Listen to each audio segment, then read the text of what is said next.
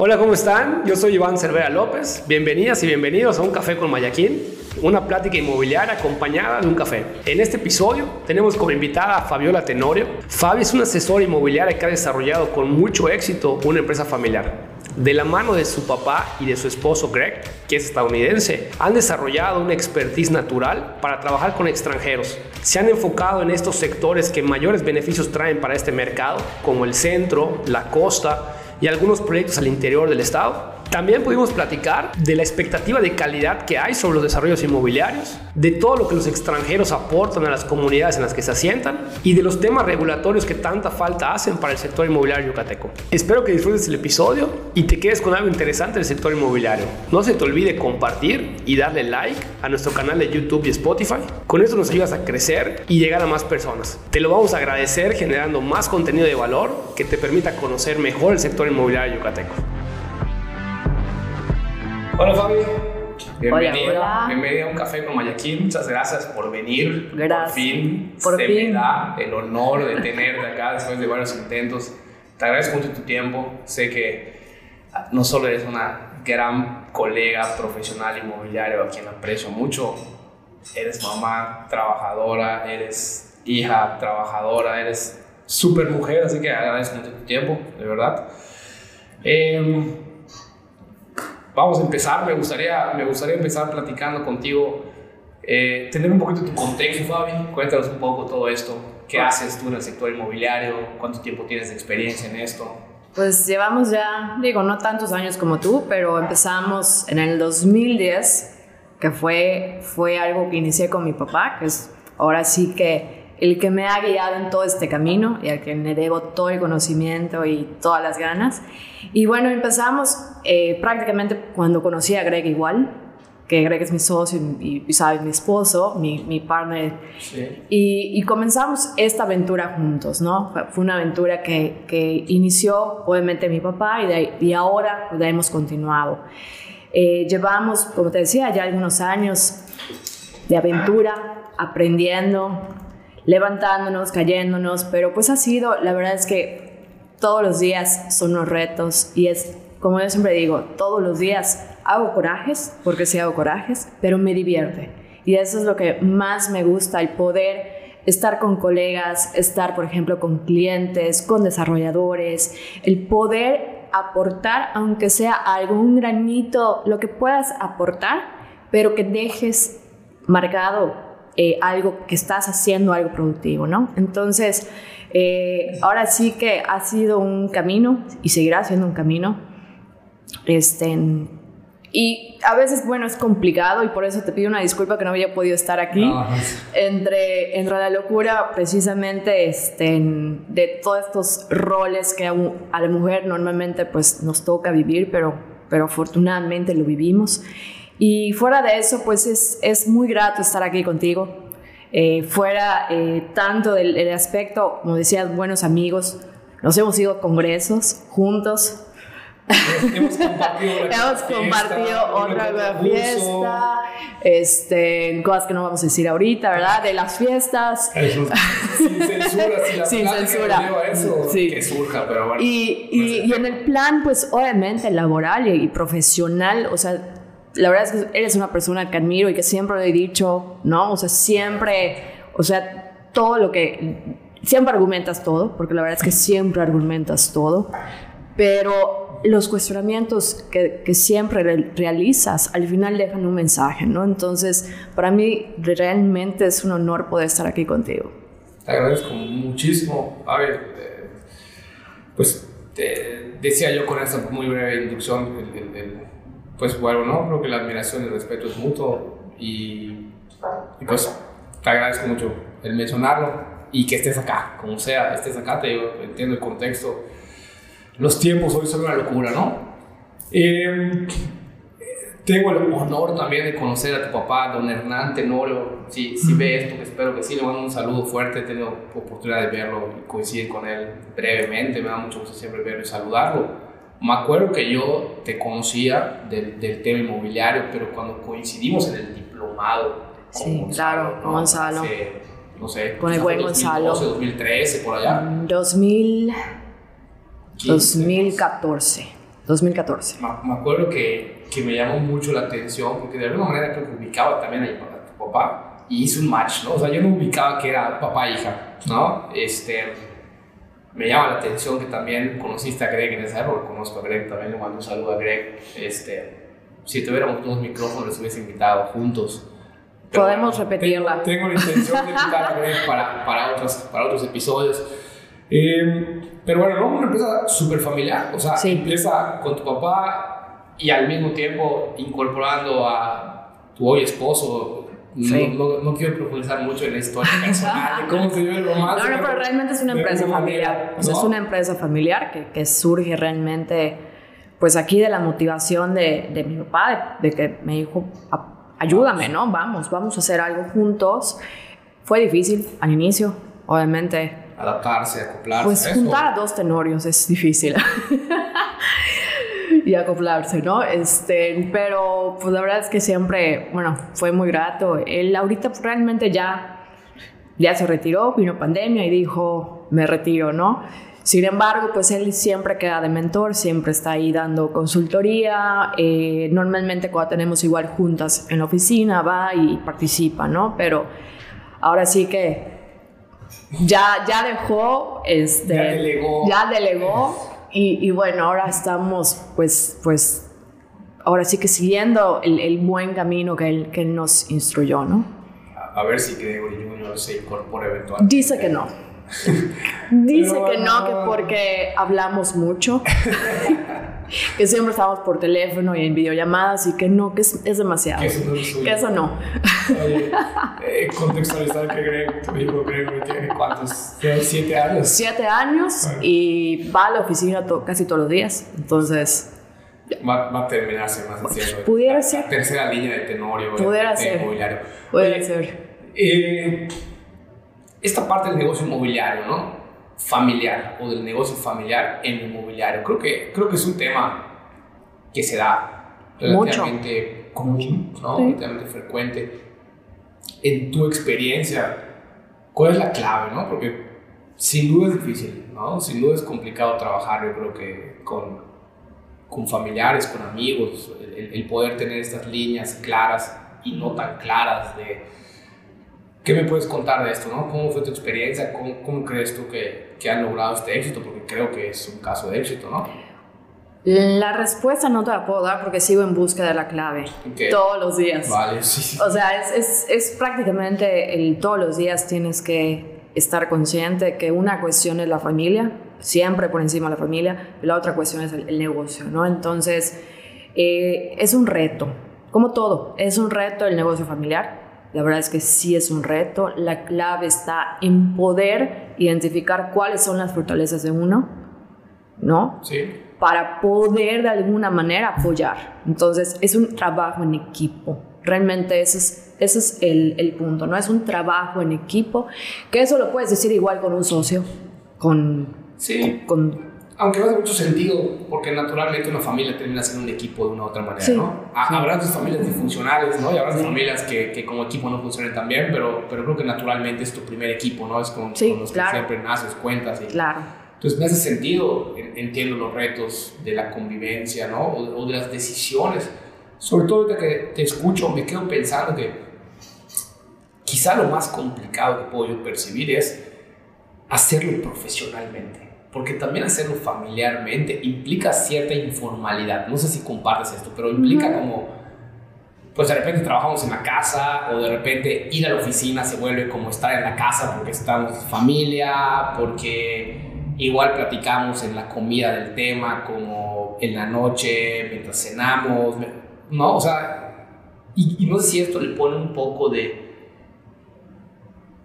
no sé si informalidad es la palabra adecuada, pero como falta de seriedad, o sea, como falta de, vamos a tener una oficina, vamos a desarrollar una marca, vamos a tener una estrategia de crecimiento. Sé que todo eso ustedes lo tienen, por eso lo, lo contrasto un poco, ¿no? Porque aunque ha sido muy familiar, han tenido un enfoque muy corporativo, ¿no? Entonces, ¿de dónde sale esto, por ejemplo, ¿no? ¿Quién, quién, quién, quién busca implementar estas cosas? Realmente ahí la, el, el que lleva o el que crea todo lo que es el contenido y, la, y la, el posicionamiento es Greg, ¿no? Yo soy más la, la, la, que está de alguna manera organizando, pero Eh, él es el que estructura de alguna manera toda la parte de, marketing. y, y, regresando a la parte de la informalidad, yo creo que la clave para nosotros cuando iniciamos siempre fue, una cosa es la casa o, todo y otra cosa es la oficina. Entonces, la base tiene que estar en la oficina y automáticamente igual está en uno, ¿no? Cómo cambia el chip cuando uno llega a casa, cuando uno está en la oficina. Eh, cuesta trabajo, obviamente, porque de repente tienes que hablar cuestiones de, clientes, estás con un cliente, estás en un Zoom y te gana y, y estás en tu casa, pero, pero al final es cuestión de, de es un cambio totalmente de... Cachucha. Cachucha, ya llegué. o sea, chamba, eh, exactamente, o sea, yo he llegado de, hola, este, aquí está tu esposa. no, eh, ahora, espérame, vamos a hablar de negocios, vamos a hablar de este contrato, o sea. Y es una doble relación familiar para ti, por lo menos, ¿no? Digo, me imagino que para Greg también en algún punto trabajar con su suegro, para tu papá trabajar con el yerno, o sea, eh, tiene un grado de complejidad, pero, pero bueno, creo que, creo que lo han aterrizado muy bien, creo que les ha funcionado muy bien. Considero que tiene una empresa exitosa, sin lugar a dudas. Eh, ¿Cómo, cómo percibes desde esta, desde Balam Group, ¿no? ¿Cómo percibes hoy el mercado inmobiliario? Pues ahora sí que muchísimas oportunidades vemos en, el, en, lo que viene siendo, sobre todo en, estos últimos años, cómo ha venido cambiando, ¿no? Cómo ha ido cambiando. Y quizás ya lo, ya lo sabía, ya sabíamos hacia dónde iba, pero ha sido un cambio, la verdad, creo que muy rápido pero con muchas cosas igual muy, muy positivas. Nosotros, por ejemplo, ahorita estamos implementando otro tipo de forma de trabajar, ¿no? Este, que antes a lo mejor no lo habíamos hecho, pero que realmente debido al, al, cambio ya no, ya, no eres, ya no puede ser nada más un eh, intermediario. Ya, o sea, esa parte ya no es. Tienes que estar siempre un paso hacia adelante. El, el poder dar una asesoría, el poder ahora sí que hasta poder cuestionar a tus clientes, ¿no? Este, el, no porque el cliente te está diciendo eso, pero ¿por qué? O sea, vamos a analizar qué estás haciendo, cómo lo estás haciendo y por qué lo estás haciendo, ¿no? Entonces, ah, vemos que el, mercado ha ido cambiando, muchas cosas positivas, eh, desarrollos que a lo mejor en un momento dado pues no, no, no, nos habíamos dado cuenta de la capacidad que tiene no solo la ciudad de Mérida, sino en general el Estado, ¿no? Lo vimos con, cuando fuimos a visitar Valladolid, ¿no? Con, con esos desarrollos, por ejemplo, de, de aquí haciendo un, un este, un comercial. Un comercial, ¿no? De Grupo Alves. Este... Sin duda, saludos a... Saludos a Eric. Sí, sí, sí. O sea, vimos realmente todo ese crecimiento que viene a, a, Valladolid y cuando antes veías al, al, turismo que llegaba nada más en camiones, ahora ves al turismo que se queda ya no una noche, dos noches, una semana, ¿no? Y que lo que él comentaba, que la, tirada es tener ese turismo que se quede cautivo, y que haga al menos entre una semana, diez días entre Valladolid, o sea, toda la parte de Valladolid y Mérida, ¿no? Entonces, hay muchísimos desarrollos que vienen a cambiar totalmente hasta el concepto de, de, desarrollo de arquitectónico, el, el, concepto. Bueno, ya tenemos por fin desarrollos que vienen con, con esta parte de, de certificados, ¿no? Este, ecológico. Ecológico, ajá. Entonces, em, empezamos a ver que ya era hora que esto pasara, ¿no? Que no nos quedáramos como que... ¿Crees que ya, ya llegó ese momento donde la calidad subió en el mercado inmobiliario. O sea, ya el mercado inmobiliario yucateco dio un salto en cuestión de calidad y, y acoto un poquito. Me queda claro que siguen habiendo productos que carecen de calidad. Me queda claro que, que quizá desde Country, Country Club, hubieron proyectos que ponieron este, que ponían o tenían este nivel de calidad, pero, pero tú crees que en el, en del mercado ya se dio un salto en cuanto a, a la calidad? Obviamente dependiendo del segmento, ¿no? Del, segmento del que estamos hablando.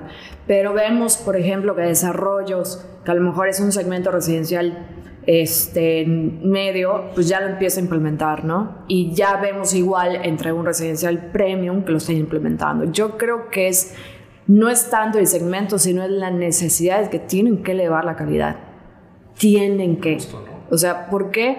Porque no es el, el, asesor, el intermediario, el corredor que lo está pidiendo, es el mercado que está pidiendo que cada día mejoren los desarrolladores, los constructores, todo su sistema eh, de construcción, ¿no? Y que eso es algo que siempre hemos estado nosotros desde el otro lado, pues de alguna manera igual estén viendo que la verdad es que hay constructores aquí en Yucatán y, y arquitectos y desarrolladores muy, muy buenos así como viene gente de fuera con otro chip y otro know-how de cómo construir y que hacen proyectos buenísimos, pero la verdad es que hay que mejorar la calidad en muchos aspectos, ¿no? Sin duda, ¿no? Eh, me quedo pensando en ese tema de la, de la calidad, porque me parece que tú lo planteas como una necesidad del mercado que demanda, ¿no? Y, y me hizo mucho sentido, no sé si hacia allá ibas, pero me hizo mucho sentido el pensar, la marca Mérida ha mejorado, ha crecido, hay más infraestructura, hay más comercio, hay algo de industria, ah, ¿no? Como, todas esas mejoras que como Estado se han dado, esto ha hecho que llegue gente con un nivel quizá de exigencia, con un nivel de... No, no sé cómo expresarlo, de alguna manera llega gente para mí acostumbrada a otros mercados de mayor calidad. ¿no? Totalmente. Y empiezan a decir, bueno, pues yo dónde puedo comprar una propiedad de 20 millones de pesos? ¿O dónde puedo comprar una propiedad, más allá del precio, una propiedad que esté automatizada, equipada, que esté, ¿no? Que tenga amenidades de lujo. Y, y, y creo, coincido completamente de que lo dices. Eh, también de alguna manera o, o, antes de moverme en esta idea, pienso que, ¿qué fue primero? ¿No? O sea, la calidad subió porque llegan estas personas o porque la calidad sube, empiezan a llegar estas personas.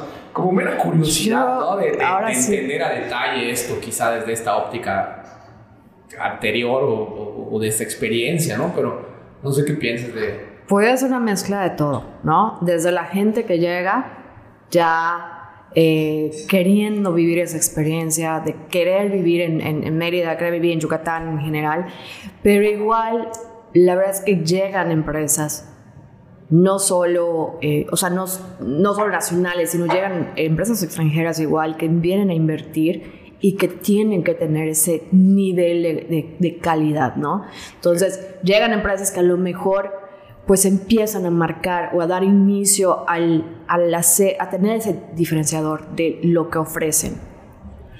Me quedo, me quedo pensando, Fabi, si no, eh, últimamente, justo con el, con el podcast, ¿no? Hemos estado recibiendo comentarios un, un poco de hate, ¿no? De, de, de burbuja, de inflación, ¿no?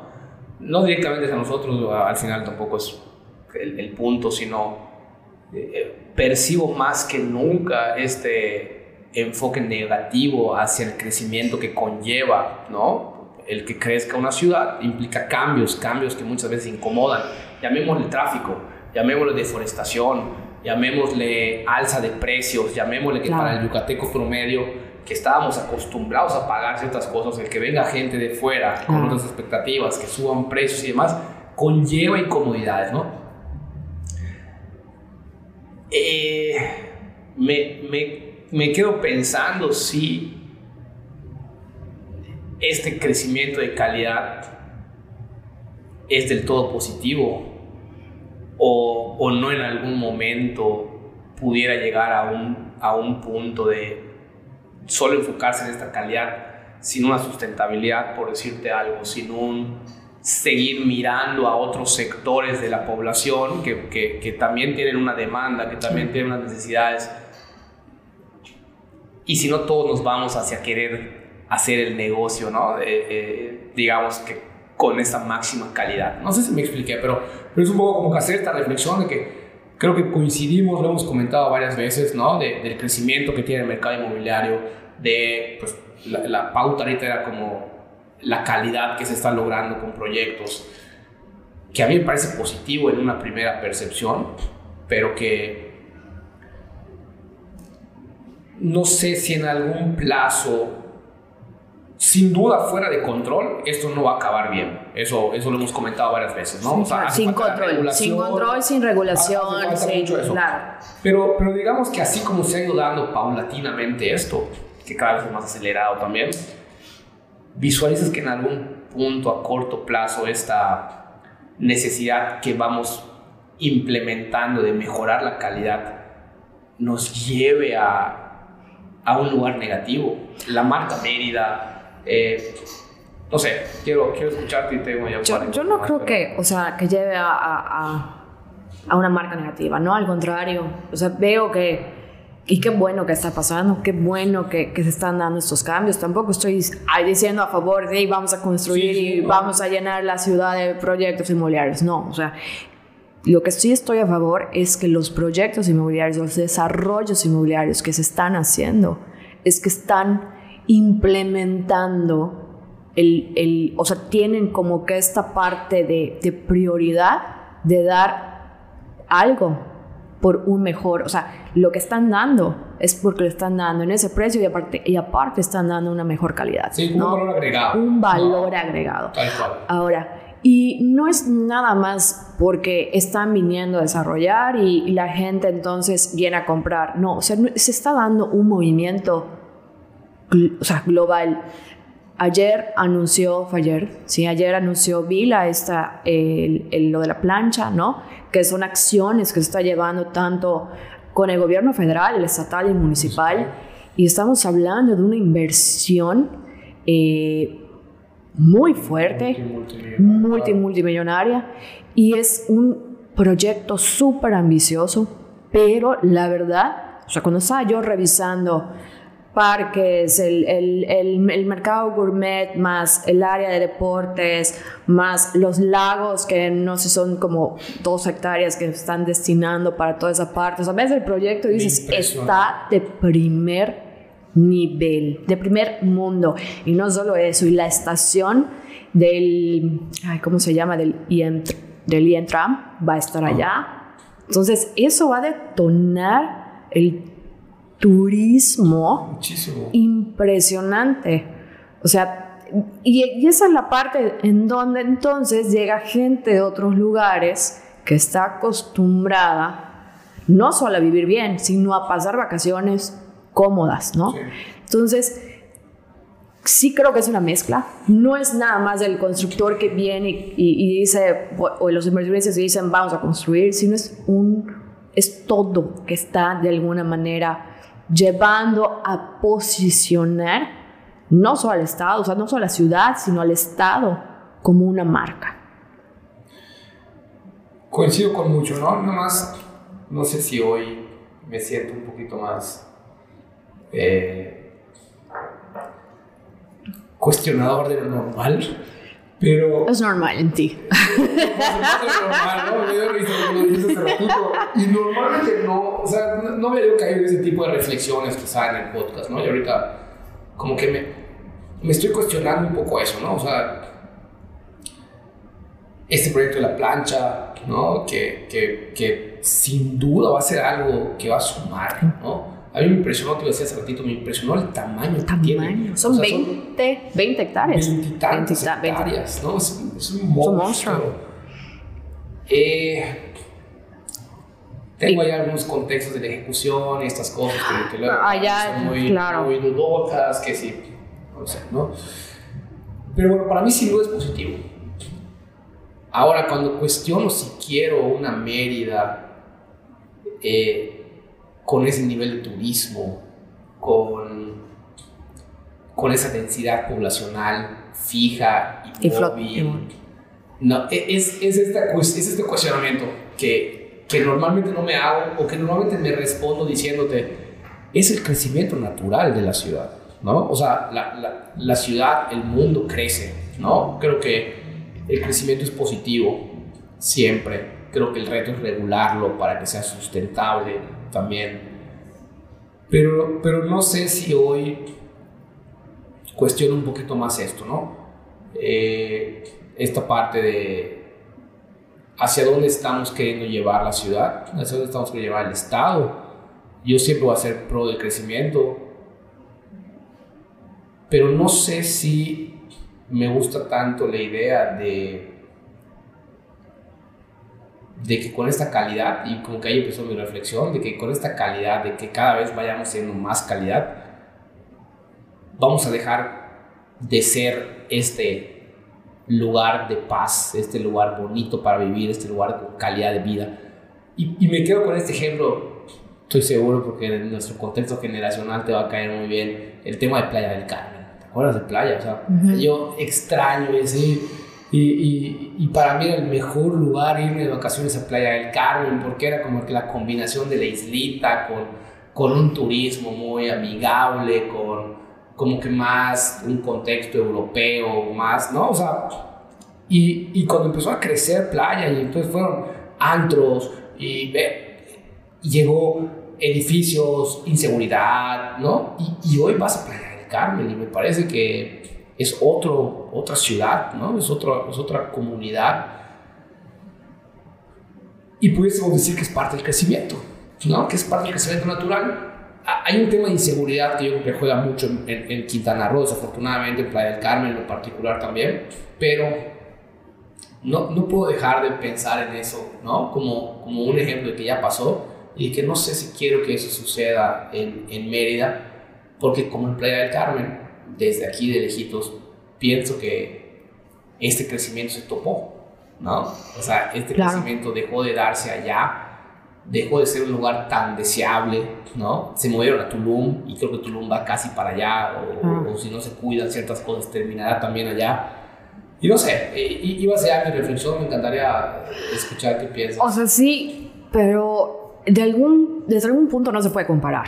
y creo que al menos, sobre todo aquí en Mérida, y considero que igual en Valladolid la sociedad es muy activa, es muy participativa. Sí. Entonces, la clave está en eso. El poder es tener, o sea, vos, el poder actuar, el poder realizar acciones. Oye, si quiero que esto sea controlado, vamos a pedir entonces que se modifiquen las leyes y que no solo se modifiquen, sino que se pueden aplicar, ¿no? Entonces, eh, y esto lo, digo, lo vemos con las acciones que está realizando igual el gobierno. O sea, hoy por hoy creo no, que se está yendo por un buen camino. Falta mucho todavía, pero viene la modificación a la ley de asentamientos humanos, viene la modificación a la ley de desarrollos inmobiliarios y en un futuro, y esperamos que sí sea aprobada, pues viene igual la ley este, de prestación de servicios inmobiliarios, ¿no? Entonces, son muchos temas que nosotros como ciudadanos tenemos que estar activos y tenemos que aportar. Ese es el mensaje, o sea, siempre tenemos que aportar. Obviamente, sí estoy a favor del, del desarrollo porque es, es, una manera de, natural y el crecimiento que tiene que tener una ciudad, sobre todo con todas las bondades que tiene Mérida, sin embargo, siempre a favor de que sea de una manera siguiendo todo el, el, de alguna manera ordenada, ¿no?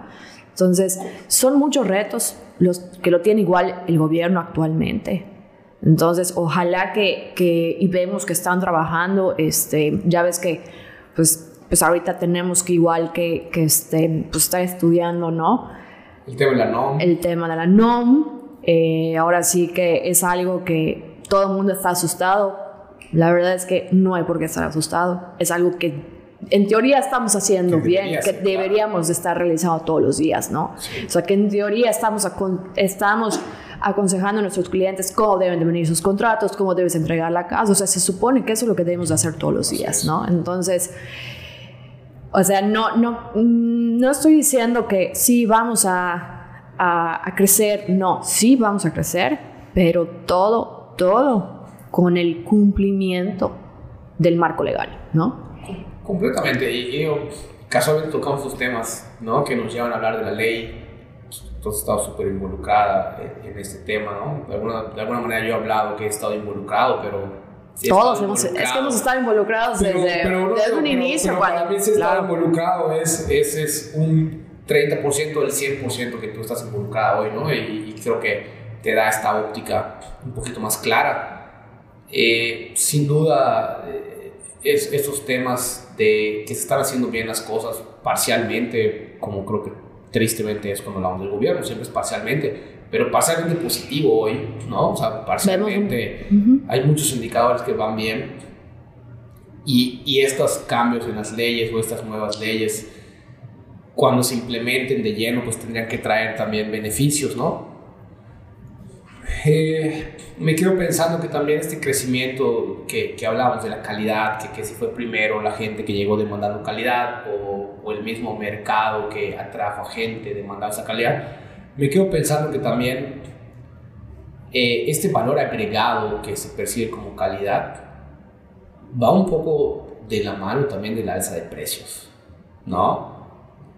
Estoy vendiendo un terreno que antes te vendía en 200 pesos, ahorita te lo estoy vendiendo en 800 pesos, te obligo a hacer una casa un poco más cara, para que la casa más cara se venda, le tengo que meter un poco de más de calidad, más acabados. Entonces, no, no sé si también va de la mano de esto que la misma oferta y demanda que tiene el mercado, el mismo crecimiento, y vuelvo con esto, es lo que también genera este pues tenemos que subir la calidad, porque si no ya no es viable desarrollar un proyecto o comercializar una propiedad si no tiene esos acabados más nice, más bonitos, más caros, ¿no?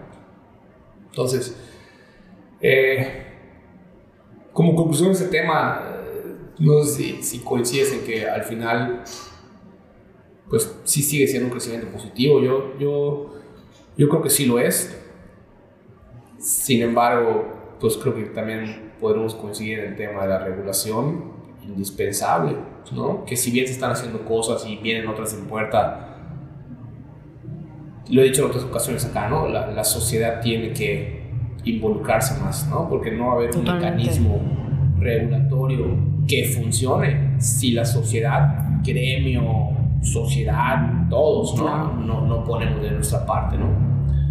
Eh, me, me, quedo ahí un poquito, te digo, como que con, con esos cuestionamientos de qué tanto el, el que, que, crezcamos tanto puede mermar nuestra calidad de vida. Sí, claro. ¿no? Sí. Y qué tanto esta merma de calidad de vida no sea contraproducente a la marca Mérida, que, que para mí hoy depende en gran parte de la seguridad y que esta seguridad se traduce en calidad de vida. Ah. Si tú le quitas la seguridad a nuestra calidad de vida, cuestiono siquiera si hay calidad de vida. Seguridad y reducción de, de, de los niveles de estrés. O sea, comparado con ciudades como Guadalajara sí, no. o obviamente la Ciudad de México, sí, no. ni que decir, ¿no? Pero hay, o sea, hay índices de, de densidad, de tráfico, sí. O sea, de menos ¿no? estrés sí, claro. por eso, ¿no?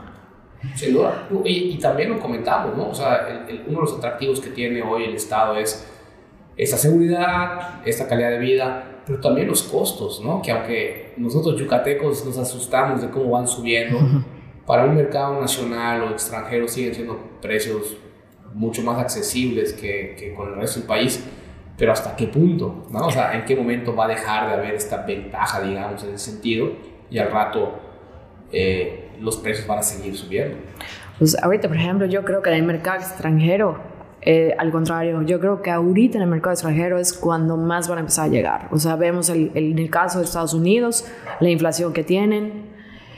O sea, lo veo, por ejemplo, con la calidad de vida que tiene mi, mi familia política ahí, ¿no? A, a, la calidad de vida que tenemos aquí. O sea, pues sí, no estamos ganando en dólares, pero la calidad de vida es otra totalmente, ¿no? Entonces, las tasas de interés subieron y no les da, o sea, no les da la posibilidad de poder tener o adquirir una, un inmueble, o sea, una casa. Sí. No les da la posibilidad. Cuando aquí, bueno, pues uno hace los esfuerzos, ¿no? Y este, sí. va trabajando y, y, y, y, puede tener una casa, ¿no? O sea, puedes pagar ya sea con crédito, como lo quieras pagar, pero puedes llegar a tener acceso a tener un, una, una, casa.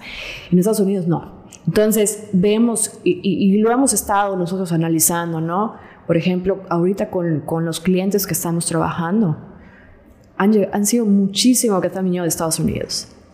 ¿no? Y eso lo empezamos a notar, no sé si casualmente fue antes de, de la pandemia, que ya empezaba como que, a, que, como que, a, a, a a jalar, viene la pandemia, dicen, nómada digital, vámonos, vámonos a, a viajar, muchísimo, ¿no? Vámonos a, a disfrutar. Y casualmente, antes pues decías, ah, mira, ahora es muy común que estás en un Starbucks, estás en un lugar y, y están extranjeros junto a ti trabajando. Es, es O impresionante. sea, impresionante, lados, impresionante.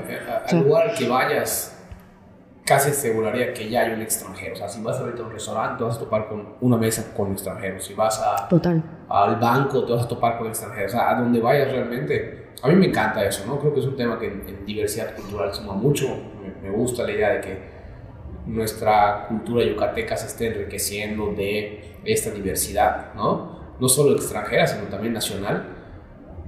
Eh,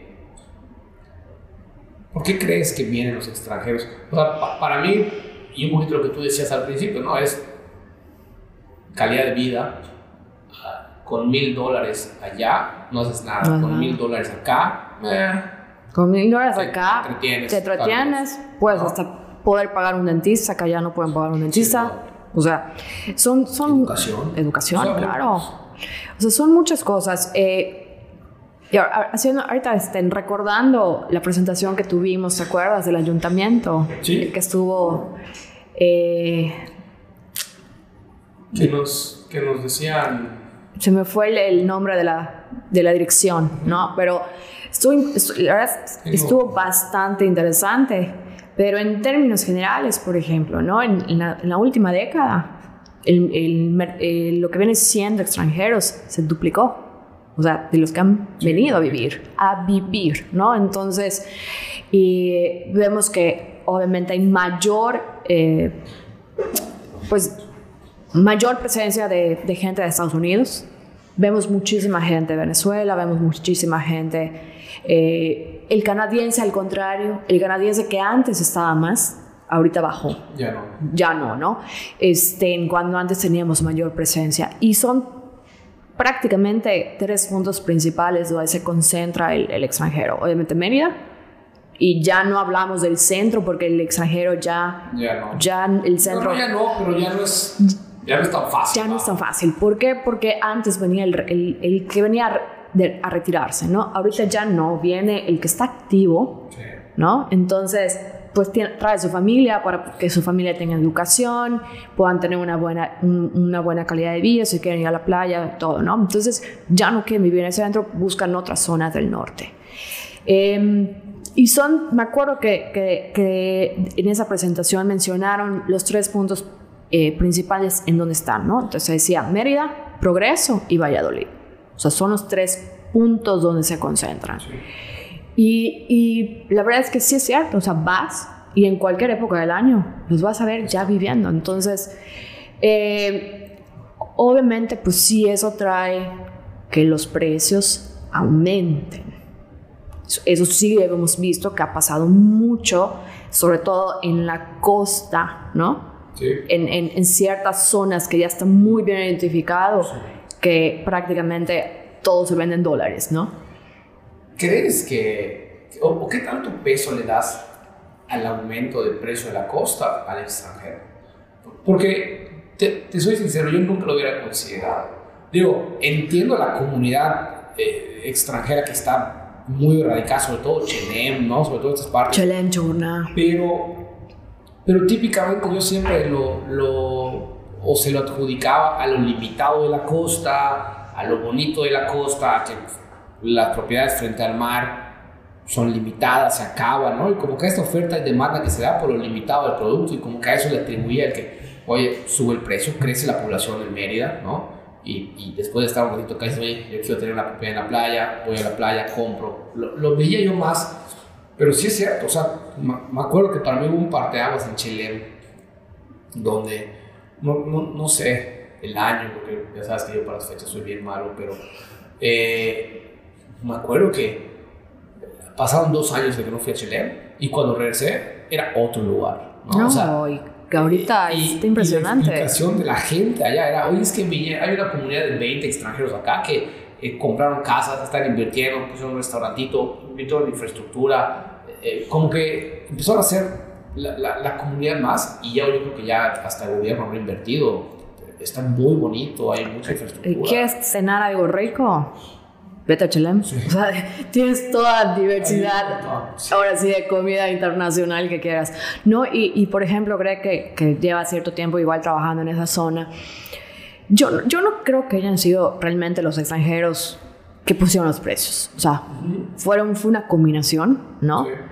Pero cuando vas, la, uno, la playa está limpia, Claro, e-, esta parte que, no, que, no, nos guste. No nos gusta, pero, pero es, es, para mí, los extranjeros, los canadienses, los, los americanos, norteamericanos, levantaron Chile. Levantaron. Sí o sí. Levantaron. Y vas a Chuburná y está hermoso. Es más, ahorita viene un proyecto. Sí, sí. Vas, vas, la verdad que está muy padre. Este, que, que va muy enfocado precisamente a ese mercado, ¿no? y, va a tener su zona comercial y, hoteles y club de playa, o sea, va a estar... No, la calidad, ¿no? O sea, no, no, solo calidad que va de la mano de un precio, sino también calidad de cuanto a planeación, calidad, de cuanto al urbanismo, y, eso creo que es positivo, creo que eso es parte del crecimiento también, ¿no? Sí, o sea, es, es todo está ahora sí que relacionado eh, de alguna manera a eso, o sea, a eso va el crecimiento. Y de verdad que es es impresionante esa comunidad que hay allá y que creo que no lo hay en otra zona. Eh, hablábamos ahorita un poquito del episodio con, con Gaby y, y, uno de los temas que a mí más me gustó platicar con él, el tema de las haciendas, ¿no? Cómo tristemente nos pasa esto nuevamente con la costa. Claro. Lo tenemos, no lo valoramos hasta que se nos está yendo y empieza a decir, ah, mira que hay acá, ¿no? Creo que pasa lo mismo con la costa, sin duda, ¿no? No solo extranjeros, nacionales.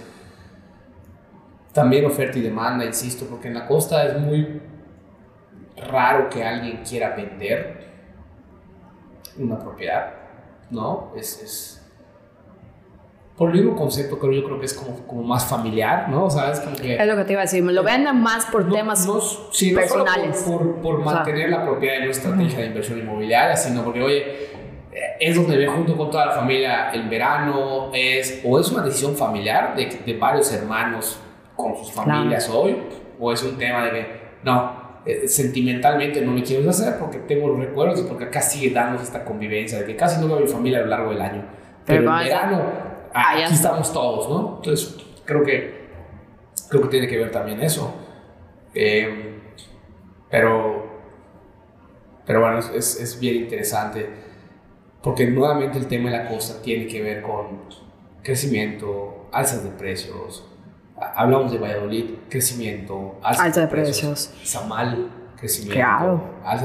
ya, me voy a Izamal porque creo que es de los municipios más relevantes de, de nuestro estado, pero por debajo de, de, Valladolid quizá. Fue el primer pueblo mágico, tengo un amigo de Izamal Willy, te mando muchos saludos, Willy, este, que, que, presumía esto y es así, el promotor Bruno Samal, me encanta Samal, pero en comparación con lo que pasaba en Valladolid, pues estaba en un segundo lugar y también hoy creo que ya hay otra serie de proyectos en Samal y así podemos en, enumerar toda la costa, ¿no? Antes era Progreso, Chicxulub, eh, Telchac, ¿no? Ahorita Santa Clara, Sinam, claro. Cisal, Celestún, Chuburná, o sea, ya ahorita toda la costa tiene algo que está detonando un desarrollo y un crecimiento. Creo que es un tema que, que vale la pena tener en el radar, ¿no? Totalmente. oportunidad de negocio, que no es que ser oportunidad de también hacer bien las cosas, yo insisto en este tema de la regulación. Me pesa mucho pensar que somos humanos, que no aprendemos de, de las experiencias de otros lugares, ¿no? Pero bueno, creo que creo que vamos por buen camino, no quiero ser tan negativo, creo que vamos por buen vamos camino. Vamos a no cuestionar tanto. Eso, creo que vamos por buen camino. Oye, Fabi, eh, digo, también en todo ese contexto, Greg es, es gringo, ¿no? Es, no, yo creo que ya está más yucateco, ¿no? Seguro. No lo sé. No, sí, sí, sí. Yo creo que ya está tropicalizado. Ya está tropicalizado. Pero bueno, te da, te da también esta oportunidad de entender un poco mejor esta cultura a la hora de hacer negocios con ellos. Sí. Te da la oportunidad de, pues quizá también de tener una fortaleza, ¿no? Porque, porque no solo, digo, eh, entiendo que todas las perfectamente ven inglés, que hoy sí es una fortaleza, quizá más común, ¿no? Hay muchos, vemos muchos asesores que podemos hablar en inglés, pero tener, tener esta fortaleza, ¿qué, ¿qué, tanto jala para ustedes negocio el, el tener a Greg como norteamericano, digamos, como dentro del equipo? ¿Lo has percibido tú? Mucho, ¿no? ¿Sí? es, ahora sí que como bien lo dices, es una fortaleza tenerlo.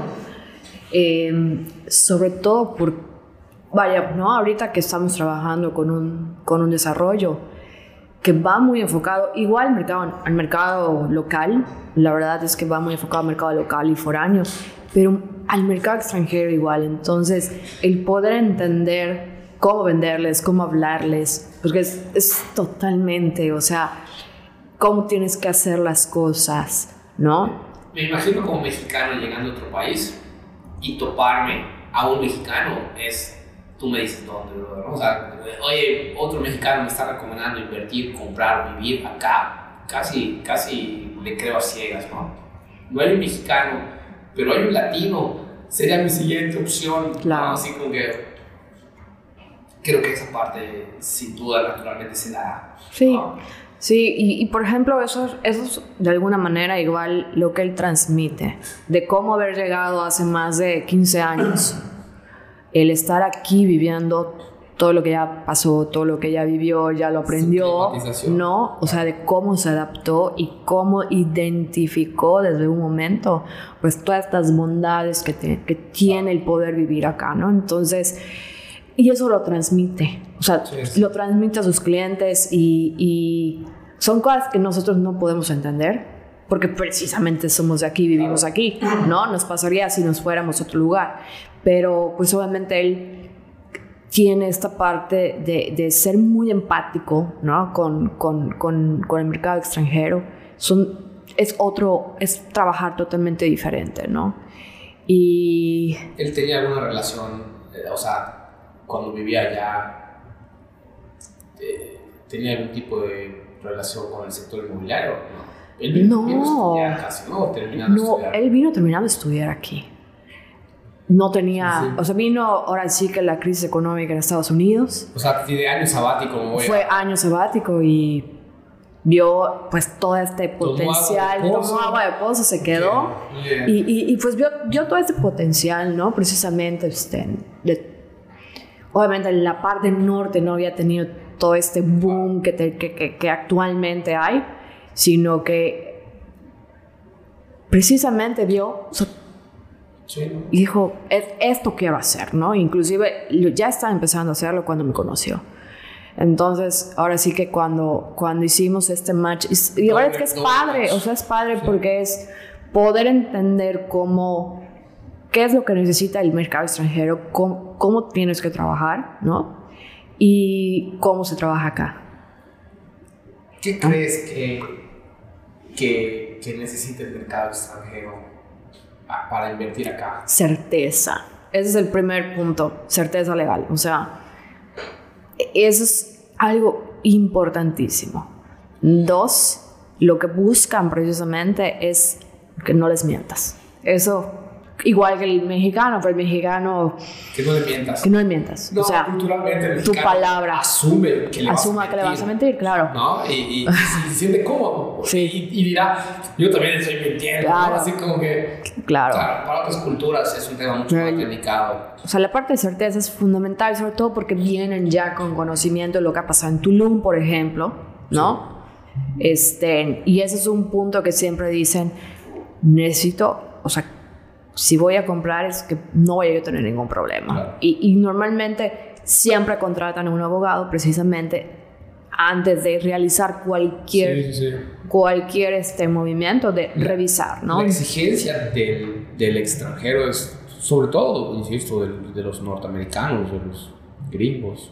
Espero que no sea despectivo el contexto de gringo, o sea, ah, eh, puedo entender que de alguna manera, ¿no? Pero pero bueno, me voy a mantener con norteamericanos. Yo aprecio mucho a Greg sobre todo, pero en general a los extranjeros me parece muy positivo que esté por acá. Pero bueno, creo que los norteamericanos, eh, en general, para mí el, mercado inmobiliario más estructurado del mundo es el, el, americano, ¿no? Entonces, venir de esa transición de ahí todos están certificados, todas las propiedades están completamente reguladas, hay, hay esta inspección previa, hay esta certeza de, ¿no? Y, llegar acá y decir lo que estás viendo, lo que vas a comprar, y, y, y, te puedo dar dinero en efectivo y no, y el notario, entonces, ¿qué? Y, quién es el notario, porque es el abogado, el otro que me atiende, ¿no? Claro. Creo que eso hace muchísimo ruido, creo que eso hace eh, esta expectativa, ¿no? De, de ponerse a la defensiva. Y me hace mucho más sentido decir, oye, este, no, él ya pasó por lo que yo viví, él, ya pasó por lo que yo voy a vivir, cuéntame cómo te fue, además te dedicas a esto, creo que Claro. No, mucho sentido. Sí, o sea, esta parte, lo fundamental es darles todas las respuestas, poder responder a todas sus preguntas, ¿no? A ver, ¿qué necesito saber? ¿Qué necesito hacer? ¿No? Entonces, a ver, ¿cómo vamos a hacer? ¿Cómo vamos a revisar la parte legal del predio? ¿Cómo vamos a hacer la revisión ¿no? Este, la inspección que tengo que saber que, eh, eh, al momento que me vayan a entregar la propiedad. Y no solamente que me vayan a entregar la propiedad, después, ¿qué tengo que hacer? O sea, ¿cómo explicarles todo ese camino? Porque no es nada más firmo y ahí te ves, o sea, todo el cambio de los contratos, por ejemplo, contrato de luz, contrato de agua, o sea, todo lo que tienen que hacer. Si, si están comprando, obviamente, pues aquí, en, a excepción de Valladolid, y algunos puntos, por ejemplo en Teabo, que no hay este fideicomiso. No hay fideicomiso. Ah, ah, Ahí te vas a contar. no hay fideicomiso en, en zona restringida, pues este en todo lo demás tienes que explicarles desde un inicio cómo pueden adquirir, por qué realmente no va a salir la propiedad a su nombre, o sea, por qué sale el nombre, ¿no? Este, por qué tienen que pagar anualmente una, un fee, qué es ese fee, a quién se va, cuando, cómo se va, va, a estar pagando todos los años. Entonces, ahora sí que es otro, o sea, es... universo. Todo, es otro contexto, ¿no? Y obviamente lleva más tiempo. Sin duda. También pienso que son clientes casi para toda la vida, ¿no? O sea, si, si te va bien con ellos, en el sentido de por lo menos acá, y, son muy buenos recomendadores. tenemos varios clientes extranjeros eh, que, que, que, cuando han estado satisfechos se han vuelto una fuente de otro tanto de clientes. Y cuando no están satisfechos, se pueden, ahora sí que todo lo contrario, hay que tener igual. Cuando no están satisfechos, me parece que también son personas que no se quedan, no se quedan callados, ¿no? Te dicen tal cual. Sí. Eh, me gusta a mí trabajar en ese sentido con, con ellos porque son muy claras con sus expectativas, ¿no? Oye, esto quiero, esto espero, y esto no lo estás haciendo, o esto lo hiciste súper bien, te lo agradezco. Pero sí, eh, y, entendiendo que es un mercado que crece, ¿no? Con todo eso que ya comentamos, de, de cada vez ser más atractivo para ellos también venir, creo que es, es un, contexto interesante. No, totalmente. De hecho, ahorita me acabo de acordar de, de un, una persona que realmente fue muy importante para nosotros. Eh, una, una, persona que vino en el 2011. Okay. Llegó, pues una, era una señora, ya falleció lamentablemente hace un par de años. Y llegó sola, de, vengo a, a, a, ver qué. a ver qué hay. Y la atendimos, Greg y yo la atendimos juntos, ¿no? Entonces, una señora tan, tan linda, pero bueno, la primera casa que vio, dijo, esta quiero. Y le dijimos, no, no, no, espérate. Espérate, espérate. Todavía, o sea, todavía, para que analices, no, es que ya estoy enamorada de esta casa. O sea, segura no. O sea, nosotros todos preocupados, ¿no? Y le explicamos a por qué tenía que ir y comparar y conocer y todo. Entonces, hicimos una relación tan increíble con ella. O sea, que prácticamente era parte de la familia. Solo en Navidades iba a casa de mis papás. Claro. Este, ella vino a vivir acá. Sí, ella vino a vivir. En mi casa ya lo conocían, ¿no? Entonces, eh, este, Navidades iban a casa de mis papás, Thanksgiving casa de mi suegra. Eh, no, ya no, este, ya no vio a, a, Gregory. Ya este, más grande, pero te lo digo porque fue una persona tan cercana a nosotros, ¿no? Pero de cómo nos involucramos y nos, o sea, literal, nos adoptó, así de... Que, y ustedes la adoptaron a ella, ¿no? Sí, claro. En, este, en ese ejercicio de vuelo, ¿no? Habrá encontrado en ustedes unos aliados, ¿no? De, de, locales, de, con, con una traducción perfecta de idioma. Que recalco eso porque parece damos por sentado que mucha, una gran parte de la población habla inglés. Pero no es lo mismo hablar inglés, hablar inglés en un nivel de negocios, ¿no? Claro, donde poder puedes explicar. explicarle a detalle a una persona qué es una escritura, qué es el registro público, todo eso se llama diferente allá y no hay una traducción, ¿no? O sea, no hay un escritura, ¿no? O sea, no, el, el deed, el, el house of, ¿no? O sea, todo esto tiene un contexto diferente y yo creo que eso le da mucha certeza, ¿no? Eh, Fabio, para, para ir, me, me, dejaste con mucha expectativa de este proyecto de, de Teao y de esto. Cuéntame un poquito, a ver. Quinta Teao. ¿Qué piensas?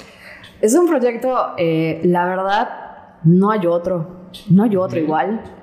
Eh, sí existen ese, ese, tipo de concepto, de hecho hay uno muy similar en San Miguel de Allende. Okay. Entonces, la idea es crear una comunidad no estamos hablando que son lotes de inversión No. chiquilotes, Sí, sí, no, no, no. Es una verdadera comunidad. Es una comunidad, o sea, son de alguna manera, para tener un contexto, el, el- el lote más chico son 2.000 metros para construir finca, una casa, un- o algo que sea de turismo de bajo impacto. Ejemplo, este, algún centro de meditación, algún centro de yoga, todo muy eh, relacionado con un concepto wellness. Entonces, además, en esta comunidad va a haber un centro que va a ser así como que la parte más padre de todo el desarrollo, que va, va a ser una hacienda club. En esta hacienda club va a tener caballerizas, un ruedo. Entonces, la idea es, por ejemplo, sales a cabalgar con tu caballo y, y vas recorriendo todo el circuito que está alrededor de aproximadamente como 80 hectáreas. Wow. O sea, es, es, es bastante El extenso. proyecto tiene 80 hectáreas. Sí. Ok. Eh, es un proyecto que está dividido en tres etapas. Eh, y, va, y hay terrenos de 2.000, 4.000, 8.000 hasta macrolotes, que esa va a ser para la última etapa. Ahorita estamos en realmente como que en lanzamiento, no lanzamiento. ya, ya vamos, ya, ya estamos saliendo, ¿no? Este, y es lo que busca es eso, un mercado que quiera descansar, que quiera de alguna manera disfrutar.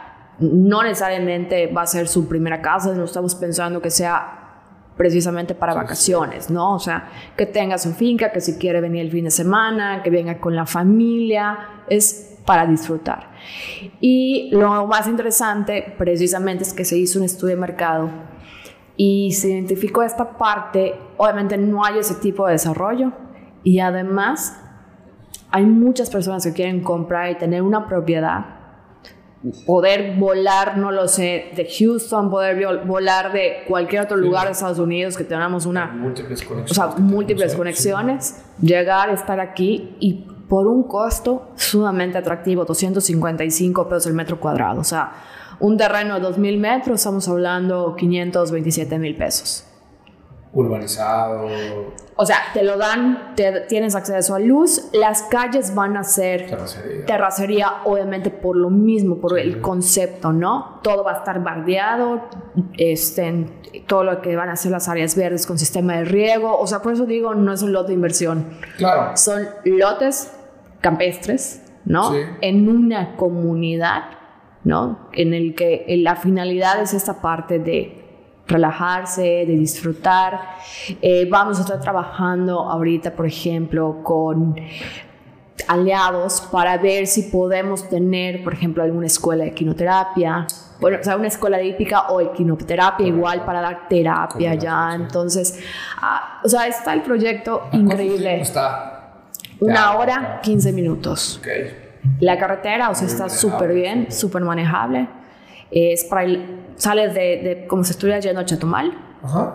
pasas de hecho Tequit y a la desviación hacia la izquierda es Ateabo, el camino está súper bien y el lo que viene siendo la, el, pues, la, la, el municipio, porque es municipio, de hecho, o sea, toda la parte, digamos, del centro está re bonito, el Palacio Municipal. Hay unos murales que, este, de hecho, lo, subí el otro día a mi Instagram, unos murales hermosos, o sea, que de la gente ahí que ha hecho.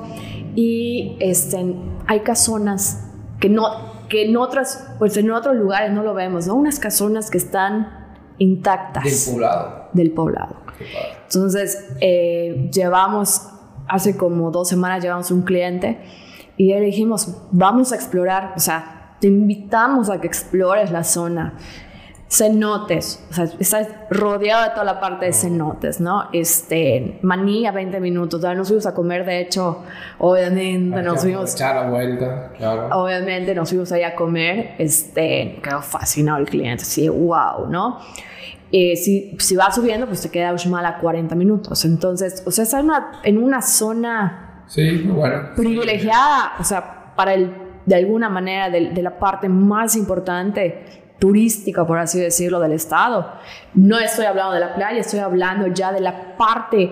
Es que creo que muchas veces nos limitamos a la claro. playa, ¿no? O sea, y, y, es una de las bondades de Yucatán. Claro. ¿no? Por eso seguiré yo defendiendo que no hay una burbuja inmobiliaria, eso seguiré defendiendo que este crecimiento está respaldado, ¿no? Porque hay una diversidad de motivos por los cuales Yucatán está teniendo el auge que está teniendo, que tiene que ver con sí la costa, sí la seguridad, sí la, los servicios educativos, sí los servicios de Claro. salud, sí los precios, pero también sí lo ecoturístico, sí lo cultural, sí lo gastronómico, sí eh, cenotes, ranchitos, haciendas, o sea, literal, ¿no? Hay, hay demasiadas cosas que se juntan en, en un nivel de conectividad bueno, con carreteras buenas. Las carreteras es algo que, que muchos clientes me alaban, Sí. ¿no? Y que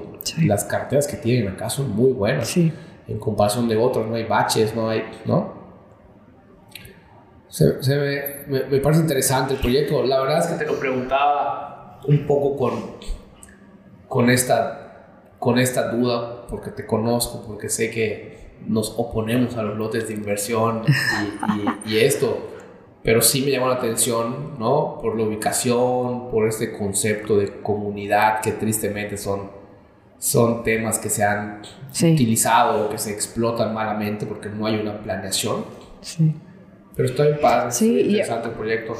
La verdad es que eh, cada vez me enamoro más. Este, no soy mu- la verdad es que no, no tengo esa cultura, ¿no? De, este, Del campo. del campo. Entonces, digamos que estoy aprendiendo mucho, ¿no? Es- y, y prácticamente todos los días me están allá como que instruyendo de, pues sí, porque tienes que aprender, ¿no? Para poder, este, Greg, por otro lado, es Chanoc, ¿verdad? ¿eh? Greg, por otro lado, es Chanoc. Pues él, No como, él, él como vivió y creció eh, prácticamente en, en el campo, Ajá. entonces él está realizado, ¿no? Está que realizado. que. Y, y, y bueno, aparte, el respaldo de, de, de la empresa, o sea, el desarrollador es MoMA, que pues tiene muchos proyectos eh, con- que la verdad están muy, muy interesantes. Y todo está, está a través de un fideicomiso, ¿no? Entonces hay certeza, por ejemplo, desde que compren, todo se va, ¿no? Al, al fideicomiso. Entonces está muy bien estructurado todo. Ahorita estamos, la verdad, muy contentos de, de iniciar con esta aventura en el campo. Muy bien. Muy bien. Muy bien. ¿No? invitarás a que, Así es. a que vaya Ahí haremos el tour, A tour mí- de cenotes A igual. mí me encanta. Sí, paquete completo. Comemos Paquete completo. todo el rollo. Paquete completo. Oye, Fabi, eh, para, ir, para ir cerrando ahora sí, productos que te parezcan sexys para invertir en el sector inmobiliario actual o el producto que te parezca más atractivo. Más atractivo. Pues obviamente Quinta te hago. Eh, No, no, transparencia. No, no, no. pudiera ser que o sí, sea, es que hay mucho, ¿eh? Hay- es que dependiendo, o sea, es, es muy general la pregunta, ¿no? Yo creo que de- dependiendo de dónde yo diría, bueno, vamos por zonas primero, O sea, más que el producto más sexy, hay muchísimo en el mercado, eh, pero no todo es bueno. O sea, hay, hay, productos que sí son increíbles, hay desarrollos que están, bueno, espectaculares. Eh, yo me iría más por zona. Yo diría, para mí las zonas, por ejemplo, que siempre lo he dicho, ¿por qué tenemos que irnos todo al, al, a lo nuevo, no? Cuando tenemos zonas que siempre han estado. Eh, García Jiménez. García Jiménez, al alemán. O sea, para mí el alemán es así como que la zona... Me encanta. Me encanta, o sea, cada vez que estoy allá es, es esta zona con todo el potencial que tiene, ¿no? El sábado fui al parque de Alemán en la tarde y no deja de impresionarme la vida que tiene. La vida. La infraestructura que tiene la zona. Hace poquito venimos a una propiedad allá, voy muy seguido.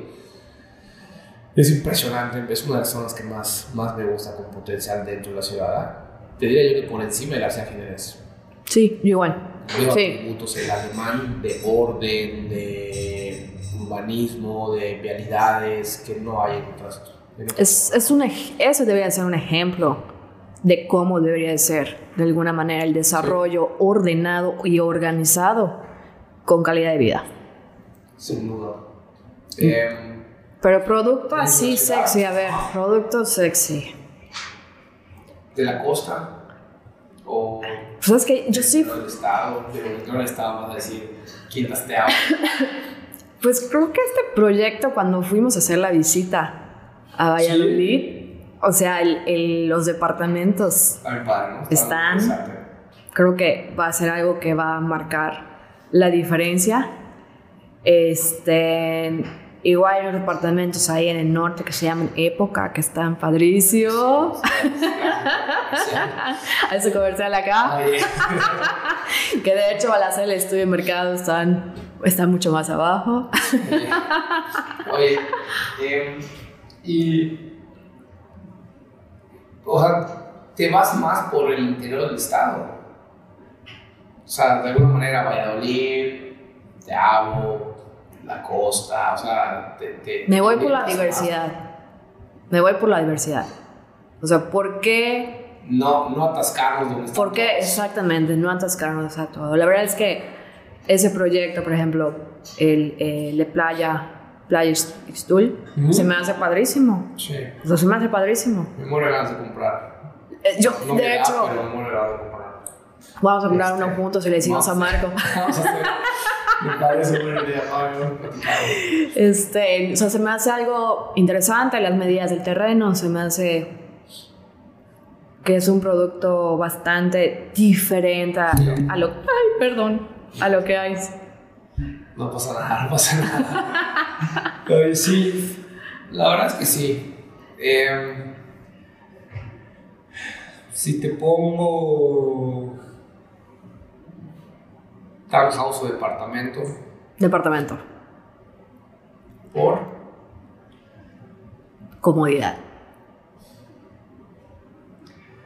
para vivir o como inversión. O sea, no, Como inversión. Como inversión. Como inversión. Son menos metros, obviamente Más más optimizado y obviamente más vendible. Sí, de acuerdo. Y lleva una tasa de absorción mayor que un townhouse. ¿Te Entonces, preocupa la saturación de departamentos, de productos de departamentos? Eh, creo que todavía no me preocupa. Lo que me preocupa son los espacios muy pequeños. Eso sí me preocupa. Sí. O sea, los desarrolladores que están haciendo 40 metros cuadrados. 40 metros, o sea, eso sí me preocupa. Eh, ahorita nosotros estamos, ahí viene otro comercial. Viene, viene, viene. Estamos por sacar un proyecto eh, que me he involucrado desde así, desde el momento uno y, y lo hemos venido, pues, Padre, me gustó. pues, este, ahora sí que trabajando. Y, y es esa parte que decíamos, o sea, no, no vayas a meter espacios tan reducidos. O sea, eso olvídalo, no metas espacios de 40 metros. Y creo que para responder tu pregunta, o sea, sí hay mucho, pero no hay mucho que de alguna manera te dé la, la relación precio, producto y valor agregado, ¿no? O sea, sí hay mucho, pero lo principal es que hay que saber escoger y hay que saber hasta uno, ¿no? En qué, qué vas a estar trabajando desde este lado.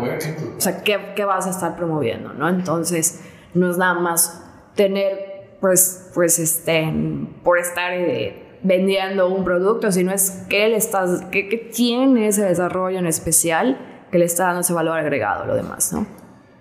Eh, me encanta, vuelvo a hacer el tema del valor agregado, creo que hoy es, es un factor que con tanta competencia aplica para nosotros prestadores de servicios poder meter un valor agregado, aplica para los productos inmobiliarios que tienen que poner un valor agregado, ¿no? Y ojalá que siga siendo eh, el enfoque, porque creo que sí es el enfoque hoy, ¿no? El buscar cómo esta calidad mejore, cómo este valor agregado porque mientras sea, mientras sea así, me parece que igual es, es, es una parte de la sustentabilidad que se cumple. Sí, ¿no? totalmente.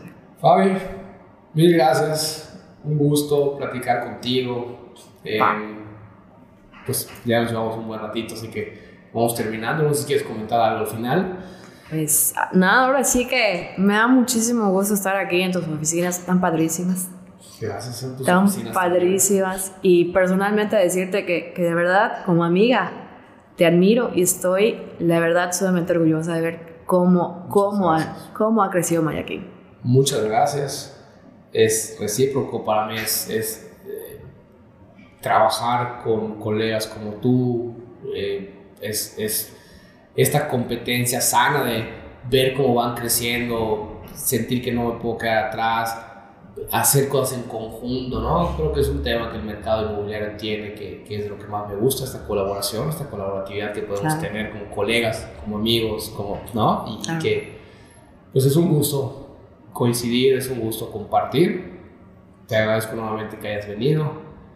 Y pues invitarles a todos y a todas que nos dejen comentarios, que nos dejen retro, que nos dejen hate si quieren, bienvenido, nos, nos, permite de verdad entender mejor la percepción de la, de la sociedad, nos permiten desde esta chiquitita trinchera buscar aportar algo, ¿no? que es el objetivo del podcast, poder compartir contenido inmobiliario de calidad, poder dar un valor agregado a esta información que hoy está allá afuera, desde una manera muy transparente, muy honesta, ¿no? Sin, sin patrocinios ni comerciales, a pesar de que... Hoy, hoy, sí hubieron unos, pero, unos cuantos. Pero, pero, no hay ningún interés de por medio, así que, pues nada, eh, agradecerles a todas, a todos por vernos y listo. Gracias, gracias.